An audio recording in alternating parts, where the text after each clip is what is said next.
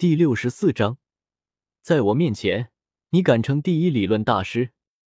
玉小刚看着萧晨，有些惊讶。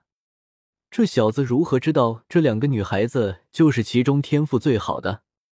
萧晨慢慢的来到了宁荣荣和朱竹清的面前，淡淡笑道：“两位小姐，愿意加入我们银尘学院吗？”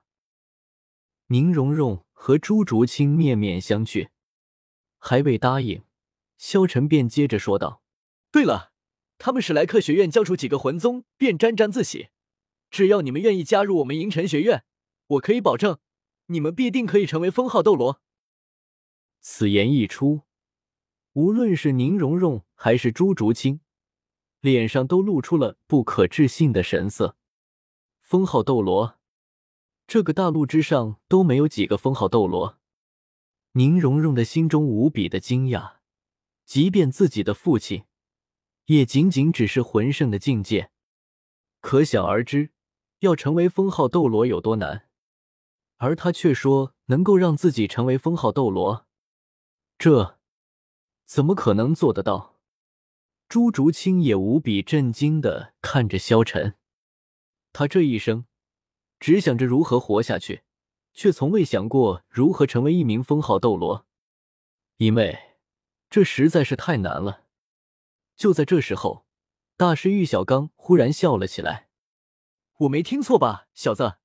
你竟然说要让他们成为封号斗罗？你知道这片大陆上一共有几个封号斗罗吗？你知道要成为封号斗罗有多难吗？你凭什么让他们成为封号斗罗？”大师看着萧晨，冷冷道：“大师嘲讽般的看着萧晨。”即便是自己这个第一理论大师，只怕都无法教出一个封号斗罗。就凭这小子，萧晨淡淡一笑，道：“凭什么？就凭我才是大陆真正的第一理论大师。而且我不仅只有理论，我实力也兼备。”玉小刚，你是不是已经忘了当年败在谁的手上了？此言一出，玉小刚无比震惊的看着萧晨。有些不敢相信自己听到的话，你，你是？萧晨目光平静，看着玉小刚，淡淡道：“萧晨。”此言一出，玉小刚心中顿时大惊。萧晨，竟然是萧晨！玉小刚深刻的记得，当年在诺丁学院遇到萧晨，但是却败在了他的手上。没想到这萧晨竟然，竟然来他们史莱克学院抢学生。你，你怎么会在这里？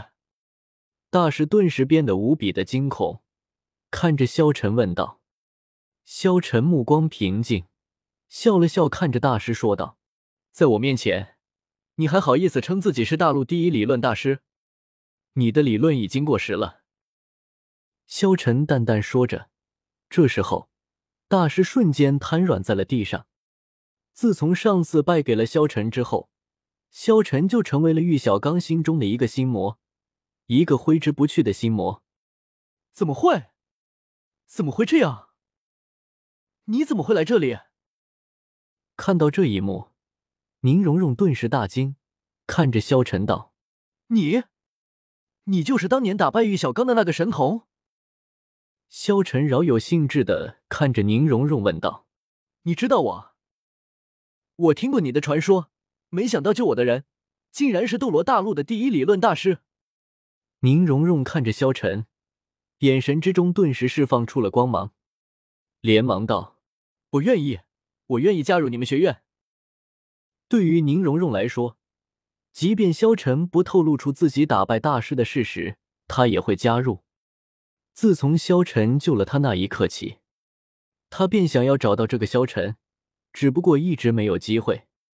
如今终于找到了萧晨，所以他无论如何都要和萧晨在一起。萧晨点了点头，然后目光放在了那黑衣女孩的身上。黑衣小女孩虽然只有十二岁，但是发育非常的良好。面前的两个山包微微隆起，一身黑色的紧身衣。将她完美的身材衬托了出来。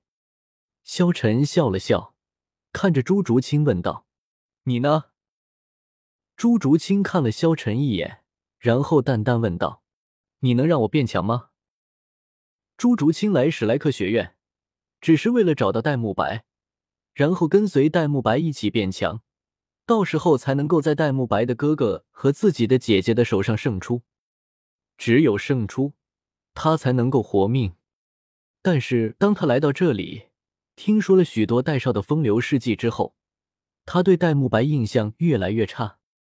如今，戴沐白还彻底的跪在了萧晨的面前。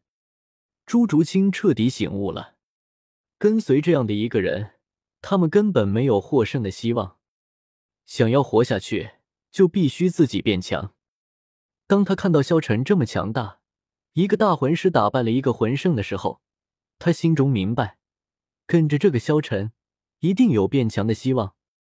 他目光坚定的看着萧晨，他。只想变强，然后活下去。